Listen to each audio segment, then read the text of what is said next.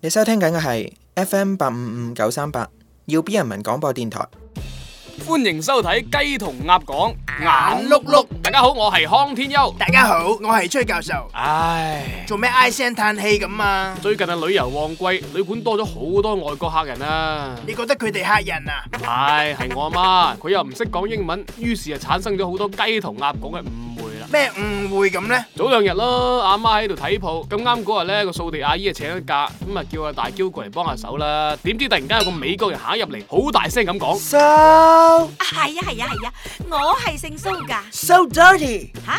佢講咩話？ dirty 啊？哦，dirty 啊，普通話嚟噶，即係話你好得體咁解啦。哦， 啊，thank you you，thank you you，哈哈，thank you you。What？喂，大嬌啊，你識英文㗎？幫我問下佢叫咩名，我要做登記㗎。啊，我來啊，嗯，what's your name 啊？ Sheldon，哦，做乜突然間唔講嘢嘅？唔係啊，Sammy，佢叫我 Sheldon 啊嘛。於是成個場面就好尷尬啦。咁個美國人點回應啊？睇埋落去先啦。個美國人非常唔理解佢哋到底喺度做緊啲乜，但又冇咩辦法喎，因為房源緊缺就只能夠入住。但係個美國人呢，要間新房，於是佢就講： Oh no！哦，哎呀呢句啊，我聽得明。嚟嚟嚟嚟嚟，跟我嚟啦。跟住我阿媽帶佢入廁所度屙尿啦。個美國人好嬲啦，但係佢真係有啲急，關上門之後準備開大，但係佢每次開大都有個習慣，就係要唱嗰首歌嘅。See you once again。屎係黃色嘅。哎呀，咁都講埋出嚟，仲要係黃色嘅，肯定平時食得肉少啦。於是我阿媽就去廚房煎咗嚿雞扒出嚟，諗住照顧下啲外國友人，順便收下 tips 咁。個美國人見到碟雞扒非常之開心，想叫我阿媽坐低一齊食啦。佢好熱情咁講，sit down。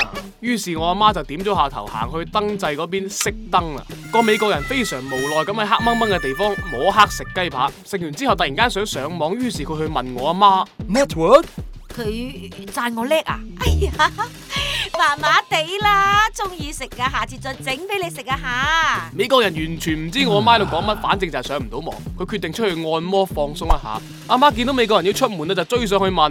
你去邊啊？哦，你阿媽肯定以為個美國佬叫佢 cheese 吧？咁又唔係喎，以我阿媽係多年美容院 V.I.P 嘅經驗咧，佢一聽就知道佢係要去做 SPA 嘅。咁你點解仲咁唔開心啊我？唔開心係因為頭先我去小北花圈，見到啲街景好靚，諗住我部新買嘅 iPhone 影相啦。我影下影下，突然間有個外國嘅朋友同我講：Watch out！我覺得呢個外國友人未見過世面，見到我部手機可以驚訝成咁嘅樣，我唔理佢，繼續影。點知我就踩屎啦！嗰陣我真係冇意識到，原來佢講緊嘅係 Watch out！所以我哋聽到以下英文嘅時候，就千祈唔好誤會啦。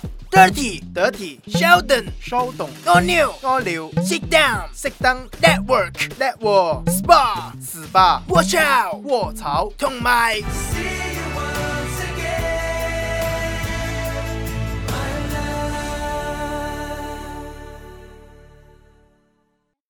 阿媽娶新抱，天一揾命搏，要頻撲個樣又錯。阿媽娶新抱，天一揾命搏，要頻撲個樣又錯。阿媽娶新抱，天一揾命搏。